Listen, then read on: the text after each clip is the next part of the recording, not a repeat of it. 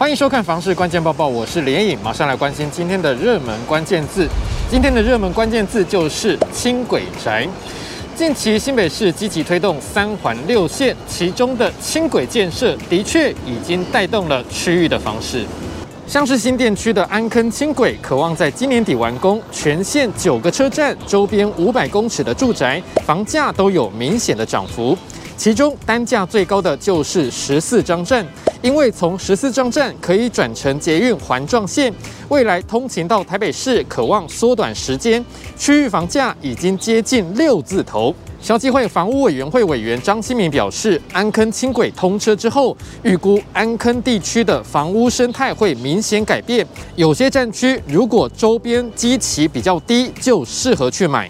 另外，五股泰山轻轨在今年二月通过可行性评估，等待中央核定当中，是否也宣布泰山板桥轻轨要延伸到板桥福州地区，也让轻轨沿线的房价受到看好。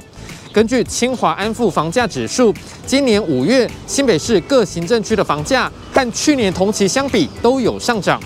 其中五股区涨幅七点九八趴，位居新北市第二名，仅次于莺歌区的九点九五趴。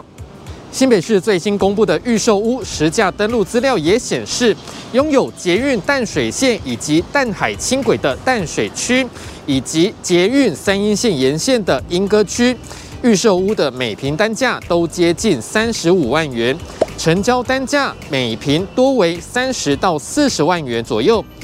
全球居不动产情报室总监陈秉成指出，莺歌区当地以凤鸣重划区买气最好，虽然距离桃园市很近，但还是新北市门牌，而且和新北市、桃园市其他重划区比起来，房价算是亲民。低总价、低单价的特性，让持有风险不至于太高。今天的精选新闻来看到预售屋的相关议题。之前有民众在高雄买预售屋，结果要交屋的时候，建商说每平要加价才肯交屋，导致很多人受害。现在内政部也说话了。内政部表示，建商违约的时候，只有买方才有主张解除契约的权利，建商无权主张解除契约，更不能用原物料上涨、缺工等等理由来要求提高价格，或是片面违约或毁约。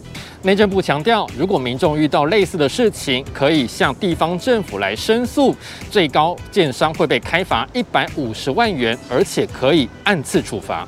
接下来我们来关心最新的房价趋势。自从政府开始打炒房之后，买气一直下滑，但是房价却没有降温的迹象。专家警告，其实这样子是一种警讯。景文科大财经系副教授张定轩就表示，从去年第四季到今年第二季，房市从价量巨涨演变成价涨量缩。显示市场对于价格认同越来越低。他说，如果市场不是靠自助买盘来支持，而是盲目的投资，就很容易出现房市的陌生段。最后这则新闻来讨论到房屋的格局。有网友在 PTT 表示，最近在新北市看到一个捷运宅建案，地点他很喜欢，建商也有规模，但是格局是暗厅，卫浴也没有开窗，让他怀疑有多少人能够接受。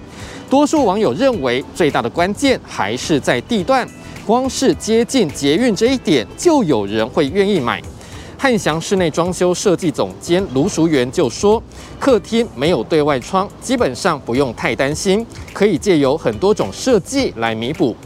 至于浴室没有开窗，可以用塑胶刮片来刮除水分，也可以配合电风扇或是多功能机，都有助于保持通风。